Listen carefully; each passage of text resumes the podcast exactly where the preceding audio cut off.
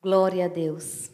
Louvado e exaltado seja o nome de nosso Senhor Jesus Cristo, que vive e que reina para todo sempre. Amém. Deus é bom. Tão bom ouvir.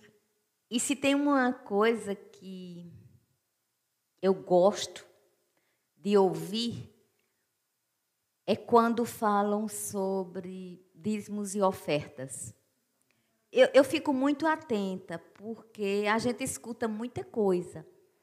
Tanto a gente escuta nos cultos, quanto escuta pessoas falando aleatoriamente. E não é sobre isso que eu vou falar nessa noite, mas eu vou pegar essa explicação que Bianca deu com tanta excelência ela comunicou com excelência o que é o pensamento bíblico a respeito de dízimos, de oferta. E essas duas palavras resumem uma: generosidade. E ela falava de tesouros na terra, de tesouros no céu. Ela nos convocou a mensurar um pouco os valores e compará-los. E sabemos que quando se trata de coisas celestes, são incomparavelmente melhor. Ou seja, houve uma boa comunicação, uma explicação que não foi truncada, porque às vezes até a gente se esforça para explicar algumas coisas, mas deixa a desejar. Sabemos que o Espírito Santo foi quem criou a Bíblia, porque está escrito que a Bíblia não foi por vontade de homens, mas ela foi escrita, inspirada pelo Espírito Santo, pela vontade de Deus. Então sabemos que quando vamos falar coisas de Deus, o Espírito Santo, ele pega junto. Ele não vai fazer tudo, porque em nenhuma área da nossa vida ele é faz tudo. Ele é sempre o ajudador. Este é o papel predestinado por Deus ao Espírito. E nós precisamos entender isso, aceitar isso conviver com isso e usufruir disso, dessa ajuda maravilhosa, dessa ajuda bendita, dessa capacidade sobrenatural em Deus de fazermos coisas naturais na inspiração do Santo Espírito, gerando bom proveito, gerando milagres, gerando maravilhas. Aleluia. E, queridos, é, quando a gente pensa hoje nas formas de comunicação, a gente sabe como está tudo muito diferente, né? Começou-se é, comunicação com sinal de fumaça, né? Um, dos inícios de comunicar-se era sinal de fumaça. Hoje a gente brinca, né? Ei, você quer que eu desenhe? Você quer que eu desenhe para explicar algo? quando alguém não nos entende direito. E nos sinais de fumaça a gente brinca também. A gente diz: ah, já falei tanto, vou ter que mandar sinal de fumaça. Ou seja, eu vou ter que fazer o quê para que eu seja entendida, compreendida? Então, comunicação bem feita, ela sempre vai gerar coisas boas. Ela sempre vai resultar em coisas boas, até nas nossas mais é, rotineiras atitudes, as coisas mais simples. Hoje eu ria porque eu disse para Elisa, eu estava fazendo uma mensagem longa para uma pessoa, tratava-se de um contrato. Queridos, por uma vírgula, se eu não tivesse atentado, eu estaria deixando uma brecha grande para que me entendessem que eu estaria assumindo compromissos que não eram meus. Eu ri, uma vírgula, certo? Porque, por exemplo, tratava-se de taxa ordinária e taxa extra. Nessa comunicação, eu deixei um pouco a desejar, e quando eu fui ler para revisar, eu percebi, não, se eu for ler assim, eu vou entender que é responsabilidade, taxa ordinária e taxa extra. Eu estou trazendo um exemplo meu, prático, da minha rotina diária. Eu refiz imediatamente o texto, porque eu quero uma boa comunicação. E você já pensou se a gente parasse todo dia para analisar as nossas comunicações? Talvez houvesse dias que a gente tivesse vergonha da gente mesmo. Dissesse: como assim? Como eu me comuniquei tão mal? Ou dias que a gente ficasse tão feliz e disséssemos: ah, eu me comuniquei muito bem. O importante é a aprendizagem. É o que nós vamos cultivando no nosso dia a dia. Estamos numa geração à busca de lucros, tudo é lucro. As pessoas querem lucro, lucro, lucro. Lucro não é ruim? Remetendo-me à fala de Bianca, imagine lucro no céu. Então, lucro não é coisa ruim. Lucro quer dizer que foi dado algo em prol de alguém devidamente correto, no sentido de um lucro lícito. Agora, nós não podemos também ser aquelas pessoas que tudo pensa em tirar lucro, tirar proveito. Quando as pessoas me servem de alguma forma, e às vezes até eu posso retribuir financeiramente, mas se elas estão dizendo que estão me servindo, não é que eu vá deixar de retribuir na hora certa. Mas eu não desejo ver pessoas fazendo coisas para mim pensando no lucro. Eu não estou falando de relacionamento trabalhista, estou falando de espontaneidade, de servir, de família. E quando falo família, não estou me referindo a laços sanguíneos necessariamente. Até porque não são laços sanguíneos que compõem uma família. Uma família, na ordem da afetividade, do amor, do respeito, da consideração, transcende laço de sanguinidade. Porque nós temos família que escolhemos e tem gente na família sanguínea que muita gente diz era melhor não ter, por causa de problemas. Então não vamos romantizar nem fantasiar as coisas. Precisamos de uma realidade saudável. Quando temos enfrentamento para a vida, nós conseguimos estar na vida de maneira firme, de maneira sábia, as pessoas que ficam romantizando e entenda romantizar, não num contexto do amor entre um casal, mas no contexto de relacionamentos de forma geral, que muitas vezes as pessoas querem romantizar aquilo que está sendo é, espinhos na carne. Então precisamos ser realistas, precisamos entender. A comunicação começa conosco. Se a gente não entender nossas emoções, nossos sentimentos, vai querer entender as outras pessoas. Como assim? Se a gente não entende o relacionamento com nosso Deus e nosso Pai, se a gente não sabe quem é Deus Pai, quem é Jesus, quem é o Espírito Santo, como assim a gente vai se relacionar bem com as outras pessoas e, primeiramente, conosco? Então, tudo isso é muito importante. E é, é, nos relacionamentos, amados, nós podemos, na comunicação, revelar nossas preocupações, Quando nós nos comunicamos bem, nós estamos dizendo às pessoas o que nós pensamos e o que nós sentimos. As pessoas não ficam desconfiadas conosco no sentido de: o que será que essa pessoa quis dizer? O que será que essa pessoa está falando? Então, a boa comunicação, ela anula a questão da desconfiança, porque nós vamos expressar, as pessoas vão nos entender.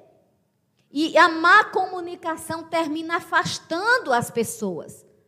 Quando as pessoas não se comunicam bem, elas, elas terminam afastando as pessoas. Às vezes elas são grossas sem querer. Às vezes elas são curiosas demais. Eu não sei você, mas eu dizia à minha filha: dois tipos de pessoas, são vários, mas dois tipos de pessoas que eu, eu gosto de evitar. Né? No sentido de puxo muito assunto. Pessoas curiosas que me perguntam o que não devem. Eu não tenho a obrigação de responder a ninguém. Eu não sou escrava de resposta. Eu respondo o que eu quero. Então, não gosto muito de conviver com gente curiosa. Eu acho que tudo que a gente vai falar da gente, da nossa intimidade, tem que ser na ordem da espontaneidade. Se eu quiser, eu falo. Se eu não quiser, eu não falo. Tem outra coisa que é a mesquinharia, pessoas mesquinhas que fazem conta de qualquer tostão, de qualquer coisa. Até na comida a gente vê exemplo de mesquinharia. Tem gente que é.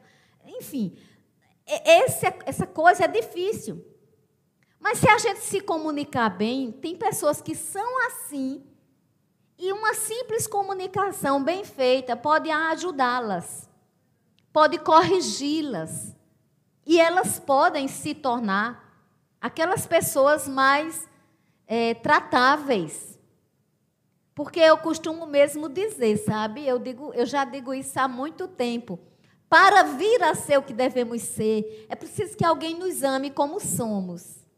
Então, se você me ama como eu sou, eu posso me tornar quem você pensa ou deseja que eu seja, no sentido de mais uma vez a palavra espontaneidade. Temos que ser criativos nos nossos relacionamentos. Temos que saber resolver conflitos. A vida é cheia de problema. Na hora de nascer tem problema, não tem para o bebê. E até tem, porque ele já nasce chorando. E tem que chorar, porque se ele não chorar, algo errado está acontecendo. Mas tem trauma na hora de nascer, porque a criança está lá no conforto, tem que sair do conforto do, da barriga da mãe. A mãe está lá, às vezes está operada. O povo está ansioso. Sempre temos problemas para resolver. Não necessariamente traumas, mas temos problemas para resolver. Às vezes você está em casa, dá um problema na sua energia, na energia, na transmissão. Às vezes na encanação. Coisas tão simples, rotineiras. Não, chama o encanador, chama o eletricista. Mas são problemas a resolver. No trabalho, num curso que você vai fazer. A vida não é para fracos. no sentido de recuar e evitar. A gente tem que criar coragem para viver. E essa coragem, ela pode ser potencializada na ajuda do Espírito Santo. O Espírito Santo, ele deseja nos ajudar a nos relacionarmos. E é nas nossas relações saudáveis que a gente honra a Deus. Se você é uma pessoa agradável, onde você chega no lugar e a alegria por que você chegou, você está honrando o Senhor. Mas se você chega no lugar e as pessoas pensam, meu Deus do céu, chegou fulano. Aí vem com perguntas indiscretas, vem com indiretas, vem com é, agulha, né, furando. Quem é que quer, amados, vive, conviver com pessoas assim? Pessoas que só usam a comunicação para ferir. Pessoas que parecem que estão na defensiva. Você vai falar uma coisa, elas já estão. Então, nós temos que ter muito cuidado com isso. Porque, olha, raiva é uma coisa que quando a gente estuda quanto emoção, é bacana estudar, trabalhar. Mas eu tenho notado o seguinte, que às vezes a raiva, é, atitude defensiva, tudo isso vai dando e deixando a gente sem habilidade para o dia a dia, para lidar com as circunstâncias, para lidar com a situação. Nós precisamos de habilidade. É tanto que quando vai fazer seleção para trabalho, é bem certo que a pessoa que vai recrutar vai observar para determinada função quais as competências necessárias, sejam intelectuais e sejam técnicas. E às vezes até competências de força, competências de braçal mesmo, porque, por exemplo, não adianta você é, ir recrutar uma pessoa para carregar peso se essa pessoa não tem uma estrutura corporal condizente ou não apresentar na hora de um teste. Então, tudo na nossa vida tem que passar por análise, por coisas simples e por coisas mais difíceis. E isso é a nossa vida. Quando nós lidamos com as pessoas numa comunicação bem feita, nós evitamos que as pessoas, exceto se elas mesmas tiverem problema, porque tem gente que tem problema no sistema nervoso, tem medo de tudo e de todos. Então é delas, pertence a elas ter relação de medo com as pessoas. E nem sempre isso é das pessoas com as quais ela se relaciona. Às vezes é dela, ela tem isso. Então ela tem aquela coisa da insegurança, de ter medo. Então aí é um problema tratável com a psicologia ou com a psiquiatria ou ambos os casos. Mas em relacionamentos saudáveis, você não vai pautar seu relacionamento à base de medo. E nem você vai fazer com que as pessoas tenham medo de você. Porque quando uma pessoa tem medo, sabe o que, é que ela faz? Ela não presta atenção no que você está falando. Ela simplesmente já está procurando se defender de você. Então, queridos, temos que ter zelo e temos que ter cuidado. Eu estou falando isso tudinho porque a gente vai entrar num livro do Velho Testamento. Mas é um livro que ele está no Velho Testamento quanto história. Mas o princípio do ensino o princípio da boa comunicação, o princípio de não seja aquela pessoa que só pensa nas vantagens e no lucro, porque vai ter momentos que você vai ter que atentar para o que escrito está. E está escrito, dois pontos. Não pague o mal com o mal nós temos que pagar o mal com o bem. Se uma pessoa me fizer mal, eu vou sofrer. Eu não estou no nível de, ah, fulano, o fulano me fez tanto mal, mas eu não estou nem aí, eu estou assim. Eu vou ficar com raiva, eu vou ficar com ira. Vou, vou sim, eu sou humana, humana. Agora, as minhas ações serão submetidas ao senhorio de nosso Senhor Jesus Cristo, com o qual eu me comunico, pois o seu Santo Espírito mora dentro de mim. Aleluia! Glória a Deus! E quando nós entendemos essas coisas, nós passamos a entender sobre boa comunicação. Né? Na comunicação não violenta do Rosen, a gente aprende tanta coisa. Mas, queridos, a Bíblia nos ensina. A Bíblia é um livro de comunicação. E eu não estou falando de comunicação só mensageiro e mensagem, receptor, emissor, receptor, não. Porque nós não falamos só de boca, nosso corpo fala. Eu analiso, eu tenho um, uma parte da psicologia que eu trabalho, que é a psicologia corporal. Eu analiso postura. O corpo fala, nossos gestos falam, nosso rosto fala, o formato do nosso corpo fala. Graças a Deus pela ciência. Mas dentro de nós tem um que fala melhor. Tem um que tem um caminho que ele nos mostrou e que se chama caminho sobre modo excelente.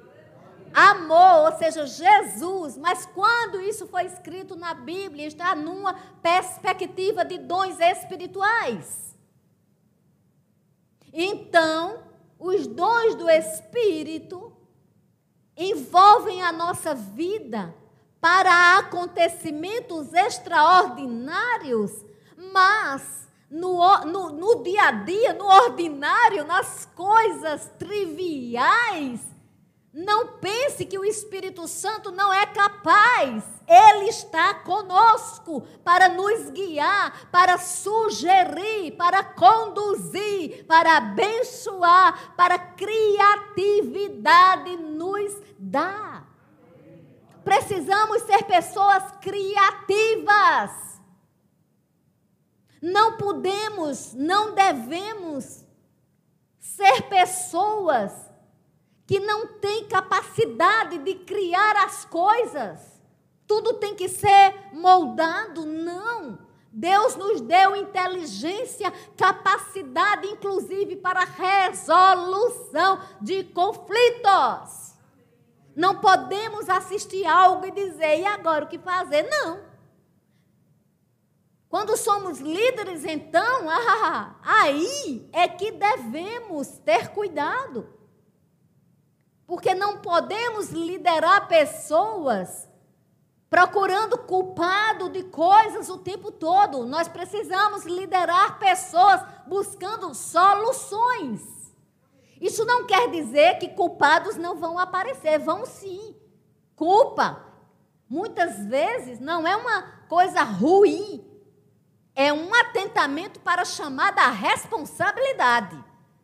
Né? Isso aí é do Victor Frankl e eu concordo com isso. Tem hora que a gente tem que ter, sim, uma certa consciência de responsabilidade das coisas. Mas assim, abra no livro de 1 Samuel, capítulo 25.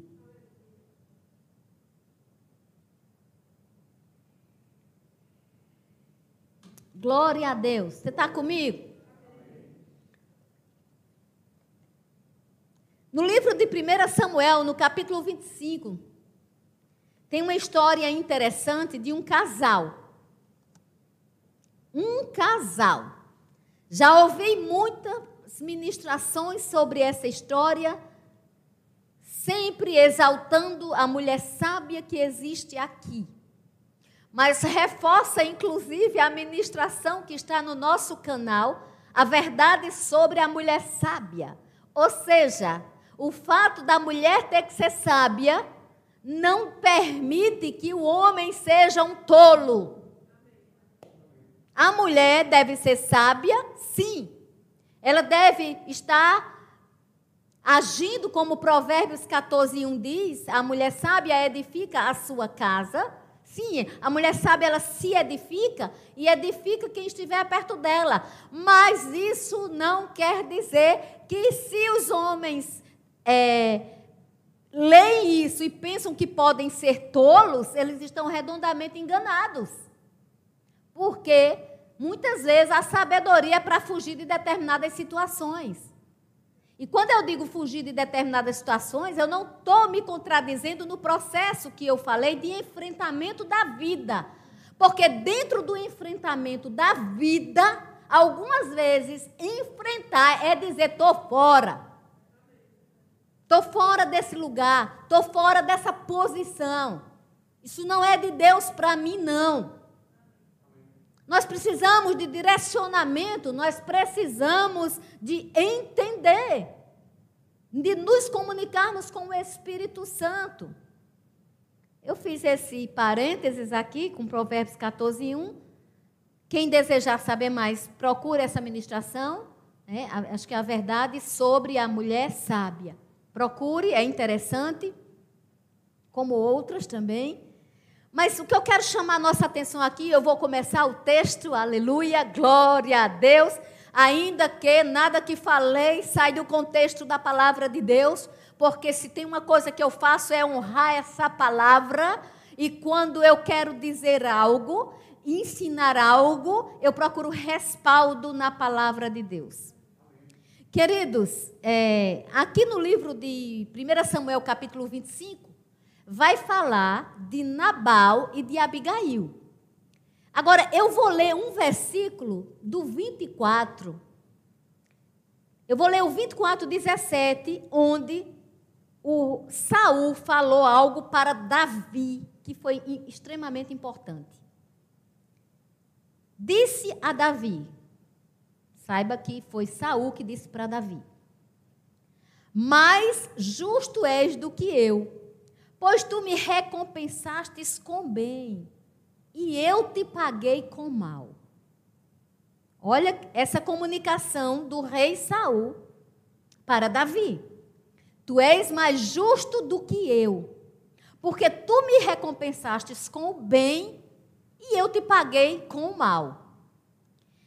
Essas palavras estão aqui porque no versículo 4 conta que Davi, que era perseguido o tempo todo por Saul, Saul quis matar Davi o tempo todo. E um belo dia, ou um dia, eu digo belo para Davi, porque foi um dia de prova na vida de Davi, e Davi conseguiu honrar o Deus vivo. Então, Davi teve toda a condição de matar Saul. Davi pegou, ainda cortou um pedaço da roupa de Saul, porque Saul estava dormindo, ele poderia matá-lo. E, sinceramente, tinha uma torcida para que isso acontecesse, porque sabiam da ruindade de Saul com Davi. O próprio filho de Saul ficou a favor de Davi. Queridos, e essa história é bem interessante, mas sabe, quando Saul esteve vulnerável, Davi lembrou-se que ele era ungido de Deus e deixou. Mas pegou uma prova. E na hora certa ele mostrou a prova. Ele mostrou, eu vou parafrasear. Olha, tá vendo? Eu podia ter lhe matado, mas eu não lhe matei. Olha aqui a prova. Um pedaço da sua roupa está comigo. E se eu ou você adentrarmos nesse mesmo livro, no capítulo 26, existe a segunda oportunidade. Na segunda oportunidade, Davi encontra Saul todo vulnerável. E a arma de Saul, vamos chamar de estaca, mas tem outro nome lá, tá? Como estaca, né? Como espada, estava lá. E Saul dormia. E houve sugestão, era só Davi pegar, fincar nele e matá-lo. E naquela época, Davi seria aplaudido. Sabe, queridos? E mais uma vez, Davi não fez isso.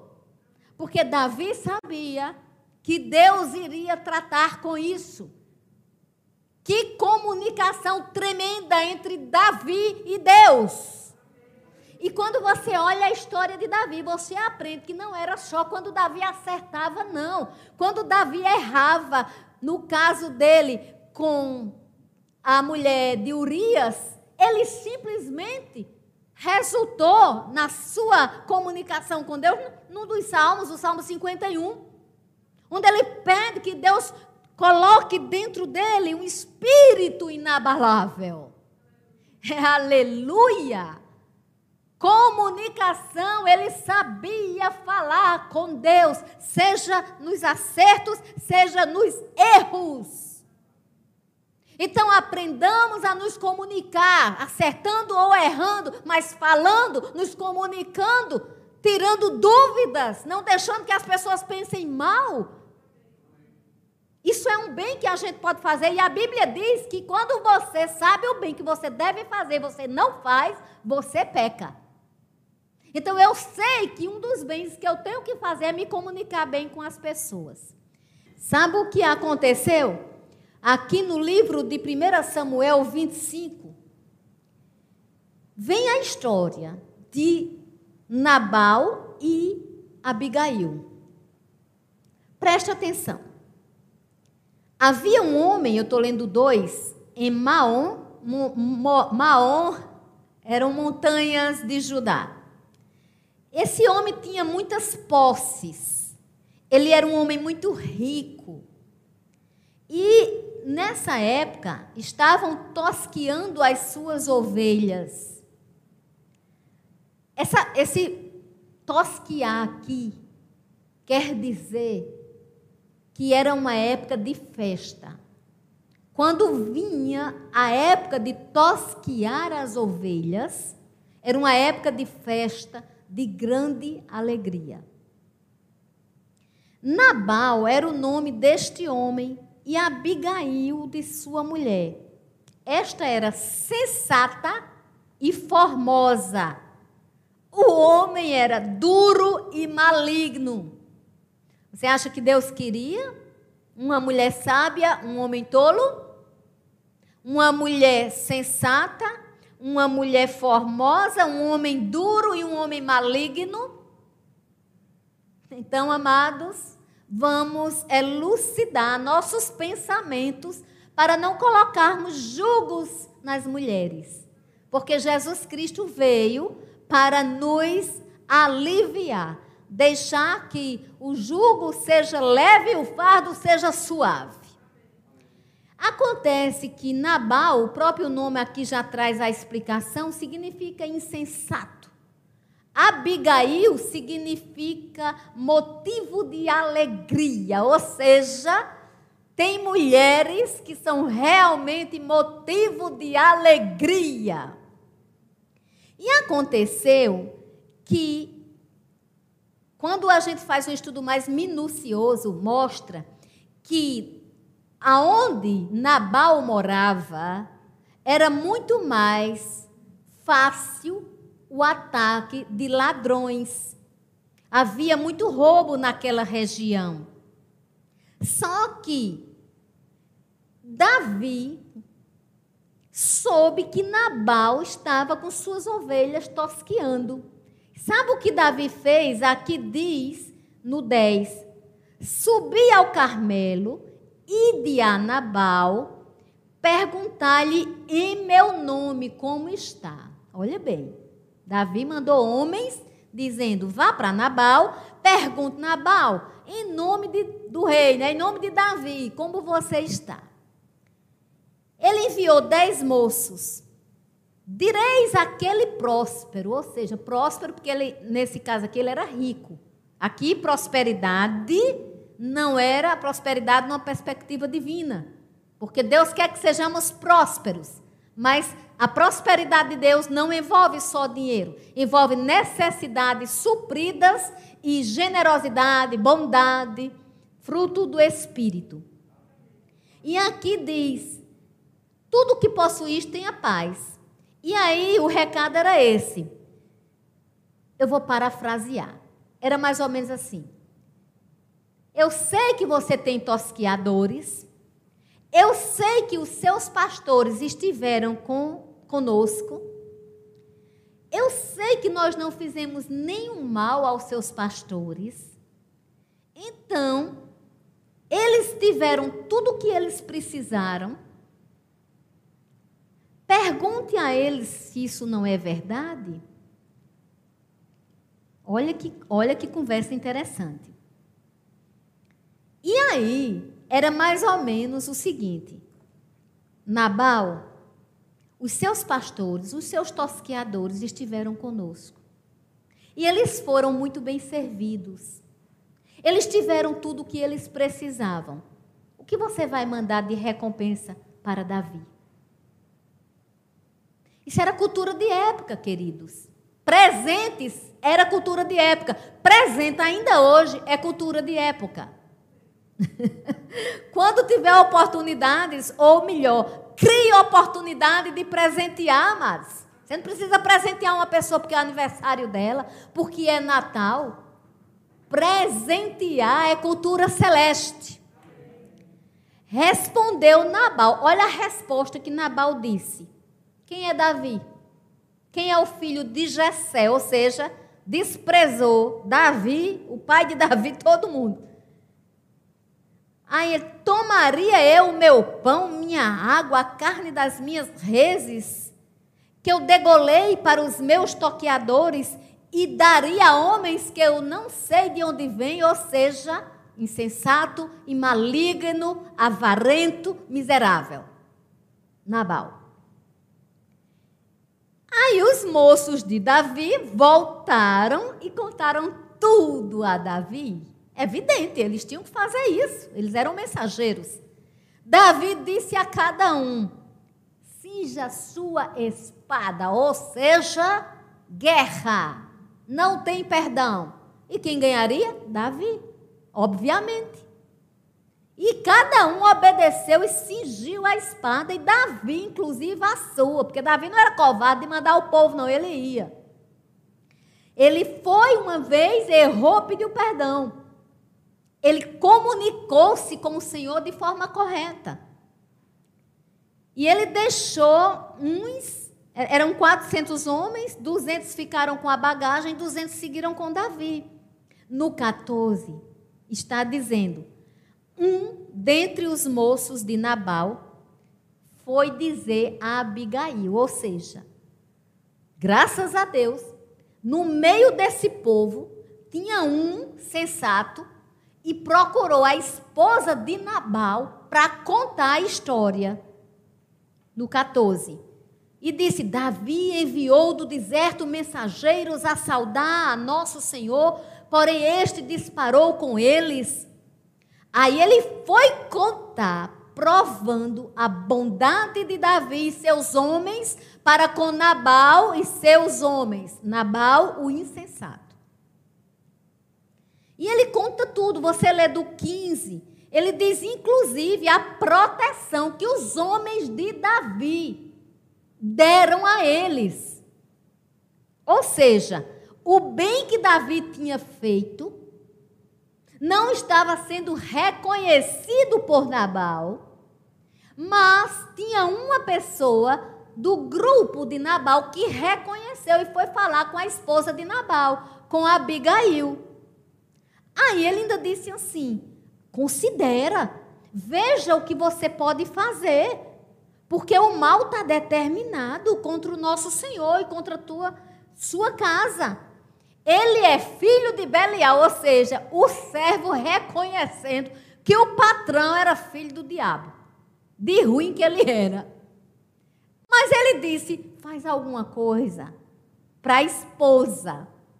E sabe, queridos, do 18 em diante, a gente vê um show de sabedoria, a gente vê um show de comunicação. Porque essa mulher, quando ouviu isso, ela não ficou, ai meu Deus, o que, é que eu vou fazer? Ai meu Deus, ela não fez isso, amados, ela procurou solução. Ela recebeu a comunicação, ela procurou solução. E ela ela não foi atrás de conselhos de A, de B, porque tem gente que sai conselho de A, B, C, D. Até para se aconselhar, você precisa orar para saber a quem você vai recorrer. Porque tem gente que não se aconselha nem assim mesmo, como é que vai aconselhar outro? E cada caso é um caso. Cuidado também com histórias que você escuta de um, de outro, de A, de B e de C. Queridos, Precisamos ter uma comunicação com Deus que não seja interrompida. E a comunicação com Deus que não é interrompida é a comunicação onde, sobretudo, que devemos guardar, guardamos o nosso coração, porque dele procede as saídas da vida. E sabe o que aconteceu? Abigail pegou pão, ou seja, tudo que o marido miserável tinha negado, né? Porque você vê que ele fala aqui no 11 sobre pão, sobre água, ela fez o contrário, porque ela era sábia. Ela pegou pão, odres de vinho, ovelhas preparadas, medida de trigo tostado, cachos de passas, aleluia, figos. Colocou sobre o melhor meio de transporte da época, jumento Veja que mulher sábia e generosa. Mulher grata. Mulher que sabia reconhecer. E ela disse aos moços: Ide adiante de mim, no 19. pois vos seguirei de perto. Porém, ela nada disse a seu marido Nabal. É aqui que eu quero chamar sua atenção, porque se alguma religiosidade vier, a pessoa pode dizer: Mas ela não tinha que contar tudo ao marido dela? Aqui não está dizendo isso, não. Como é que ela, que estava servindo ao Deus Todo-Poderoso, tinha que estar contando tudo ao insensato? Queridos, a Bíblia é um livro de ensino barra aprendizagem. Procure reconhecer conselhos bíblicos. Tem mulheres, e pode até acontecer que tem um homem também, com jugo desigual e ficam partilhando tudo. Ah, mas aqui o caso de Nabal é porque ele era ruim, porque ele fez isso, porque ele fez aquilo. Trazendo para a nossa contemporaneidade é qualquer atitude nossa, insensata. E eu acho tremendo, não sei se você está aprendendo comigo, mas eu aprendo, aprendo muito com esse texto. E ela disse: Vai adiante de mim. Por que ela disse: Vai adiante de mim? Porque quando os presentes chegassem lá, já falava por si só missão de paz. Aí ela cavalgando, ela foi também e ela se encontrou com eles. E quando ela se encontrou com eles, olha que frase tremenda, por isso que você vai entender o fato de eu ter lido 24, 17. Ela disse assim: Com efeito, ora, Davi dissera, aliás, com efeito, de nada me serviu ter guardado tudo quanto este possui no deserto e de nada sentiu falta de tudo quanto lhe pertence. Ele me pagou mal por bem. Ou seja, ele pagou mal por bem. Mas escute, Nabal pagou mal por bem. Nabal recebeu mal, Nabal pagou. Nabal recebeu bem, Nabal pegou, pagou mal. Mas Davi tinha plantado bem. O que é que nós temos plantado? Mal ou bem? Inclusive com nossas palavras. O que é que nós temos dito às pessoas? Exigido das pessoas. Tudo isso cai na conta. A Bíblia diz né, que a gente vai responder por cada palavra frívola que sai da nossa boca. E aí, Davi disse que não ia ficar um de Nabal, porque todos morreriam. Vendo, pois, Abigail a Davi, apressou-se, desceu do jumento, prostou-se sobre o rosto diante de Davi, inclinando-se até a terra. Ou seja, uma atitude de submissão, uma atitude de humildade, uma atitude que falava, que se comunicava, que dizia: Eu estou aqui, reconheço tua bondade, reconheço teu senhorio e estou para te servir.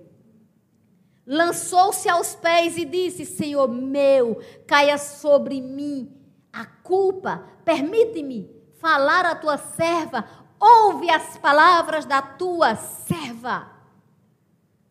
Aqui, Abigail, você pode dizer, ela foi um pouco tola, porque ela assumiu tudo. Ei, essa mulher tinha visão de Deus. Essa mulher não estava olhando só para a vida dela, ela olhava para as pessoas que seriam prejudicadas pela irresponsabilidade de um marido.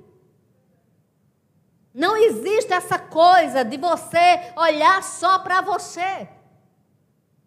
Numa perspectiva bíblica, nós temos uma visão sistêmica, nós olhamos o todo. Não se importe o meu Senhor com este homem de Belial, ou seja, ela não negou que era casada com um homem de Belial. Ela reconheceu enfrentamento de vida. Enquanto as pessoas não reconhecerem não enfrentarem sua realidade, elas não estarão dentro do propósito de Deus. E eu digo às pessoas, começando por mim. Em tudo eu preciso reconhecer o propósito de Deus. Aí ele diz, ela diz: Nabal é o seu nome, a loucura está com ele. Ou seja, ele é louco. Porém, tua serva sou eu. E eu não vi os moços que enviaste. Ou seja, ele fez isso tudo, mas eu não estava perto. Eu não vi esses homens. Porque se eu tivesse visto, eu tinha feito alguma coisa. Eu tinha interferido. Porque eu teria discernimento. Então, em nome de Jesus, tenha discernimento para agir. Saiba resolver. Agora, o 26 é tremendo. O 26, ela diz assim: Meu Senhor, tão certo como vive o Senhor e a tua alma, foste pelo Senhor impedido de derramar sangue. Aí ela diz: Como vive o Senhor. Eu só quero essa frase deste versículo. Eu vou parafrasear o que é que ela está dizendo. Ela está dizendo: Davi, Deus já foi muito bom com você. Davi, Deus já fez maravilhas com você. Não vá se sujar com este homem de Belial. Porque o Senhor vive, vive o Senhor, ou seja, atente Davi para o Deus vivo. E aí, quando ela dá este conselho, sabe? Olha, ela aconselhou o rei. Quando nós nos comunicamos bem, nós nos fazemos compreender. Ela não chegou perto do rei gaguejando. E mesmo que ela gaguejasse, titubeasse na voz, mas se ela escolhesse as palavras certas, ela teria êxito. O êxito dela aqui não se dá à eloquência, se dá ao reconhecimento de que Davi tinha que observar o desejo do Deus vivo e não devia se trocar por um homem de Belial, ainda que esse homem fosse, por infortúnio dela, o seu marido. Então nós temos que saber que Deus não tem o Espírito Santo dentro de nós para nos deixar de qualquer jeito. O Espírito Santo está dentro de nós para nos ensinar, para nos guiar. Aqui fala de um homem insensato, mas o fato de existir homem insensato não quer dizer também que não exista mulher insensata. Então, queridos, diante do nosso Deus, nós somos agraciados com o bem, o bem maior foi dado a nós. Jesus Cristo foi a cruz do Calvário. Jesus Cristo pagou um preço por nossa vida. Agora vamos concluir a história aqui para não ficar. E aí, o que foi que aconteceu? Aconteceu que quando ela falou, Davi respondeu para ela. Eu acho bonito porque no 31 ela diz assim: não tenha pesar no seu coração. Ela diz: não te seja por tropeço. Ou seja, Davi, vê o que tu já fez em Deus. Não, não tropeça, Davi. Caminha. Deixa o teu coração livre. Aí Davi disse a ela: Bendito o Senhor, Deus de Israel, que hoje te enviou ao meu encontro. Aleluia! Tem encontros benditos.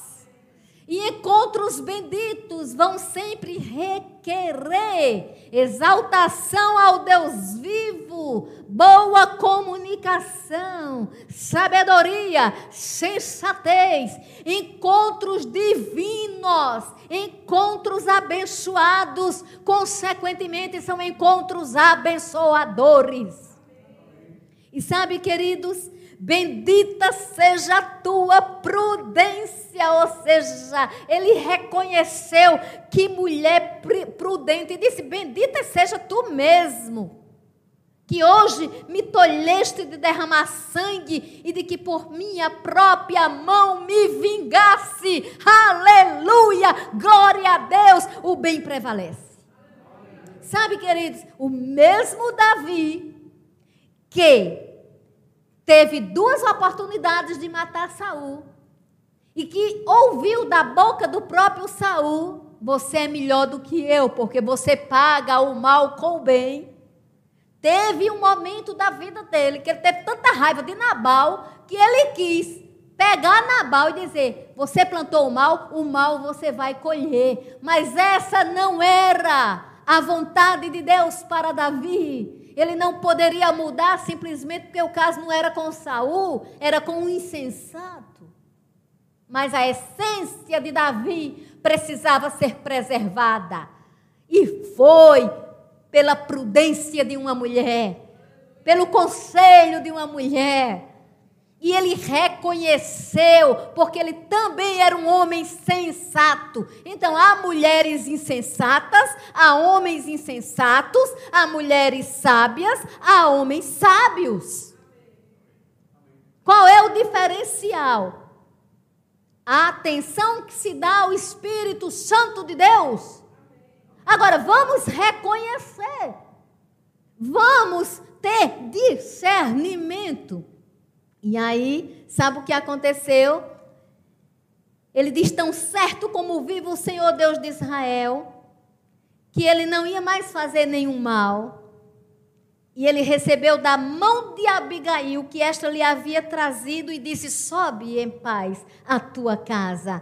Bem vês que ouvi a tua petição e a ela atendi. Aleluia! Ele disse: Vá em paz, mulher. Tudo que você me pediu, já percebe? Ou seja, a comunicação aí foi o quê? Fantástica. Está notando que eu já recebi o teu pedido e agora eu vou glorificar o Deus de Israel. E ela voltou para casa e sabe o que ela encontrou? Um homem embriagado. Olha, quando Efésios nos aconselha, não vos embriagueis com vinho, mas enchei-vos do Espírito, é porque nós precisamos estar cheios do Espírito Santo. Ela encontrou um homem embriagado. Sabe o que ela fez? Outro show de prudência e sabedoria. Porque ela não disse nada. Porque você não pode falar com pessoas embriagadas. Elas não vão lhe entender. O sistema nervoso central está todo comprometido. Se Deus está falando para alguém nesse momento, recebe em nome de Jesus. E sabe o que aconteceu pela manhã, no 37, quando ele já estava livre do vinho? Cuidado com conversas com vinho demasiadamente. Eu não estou condenando aqui quem toma uma taça de vinho, quem gosta de vinho, não é isso. Mas embriagar-se Ficar, tomar mais de uma, duas, três e começar a conversar o que não deve. Cuidado. Não confie. Tem uma expressão latina que diz assim: in vin verita. Ou seja, no vinho está a verdade. É mentira. Só quer dizer assim: que quando a pessoa bebe muito, fala o que deve e o que não deve. Mas aí isso pode trazer muita confusão, truncar a comunicação. Então vamos nos comunicar cheios do Espírito Santo. E quando ela conversou com ele, ele ficou petrificado. Poucos dias depois, o 38 diz que o Senhor feriu a Nabal e Nabal morreu. E aí eu também quero pegar esse termo feriu e ver aqui essa frase do 39 que diz que fazendo o Senhor cair o mal de Nabal sobre a sua cabeça. Você pode dizer, graça, você sempre ministra que Deus é bom, que a vontade dele é boa, e Deus fez isso com Nabal. Não, o mal de Nabal caiu sobre a cabeça dele. A tradução diz, Deus feriu, mas na verdade Deus não feriu por ferir. Era o resultado do comportamento de Nabal. Deus não pode ser injusto. Justiça e equidade são princípios de Deus. Então Deus não pode preservar maldade de ninguém. Entenda isso. E sabe o que aconteceu tempos depois? Davi casou com Abigail. Abigail tornou-se esposa de Davi. Eu não acho que você queira escutar essa ministração pensando no Velho Testamento. Somente. Porque o fato dela estar no Velho Testamento não quer dizer que ela não foi inspirada por Deus e se ela permanece lá é para ensinar. Não sei de tudo que foi falado, o que na sua mente e no seu coração vai ficar. Mas uma coisa eu sei: Deus está a nos falar que devemos, com o Santo Espírito, bem nos comunicarmos, que devemos ser prudentes, que devemos pagar o mal com o bem, na certeza que a colheita sempre vem. Nessa semana, que Deus dê força, dê sabedoria, não faça nada com pessoas que não estejam na sensatez do Espírito Santo. Cuidado com nossos relacionamentos, temos que ter cuidado. Com nossa comunicação, temos que ter cuidado. Para Abigail, não era tão fácil isso.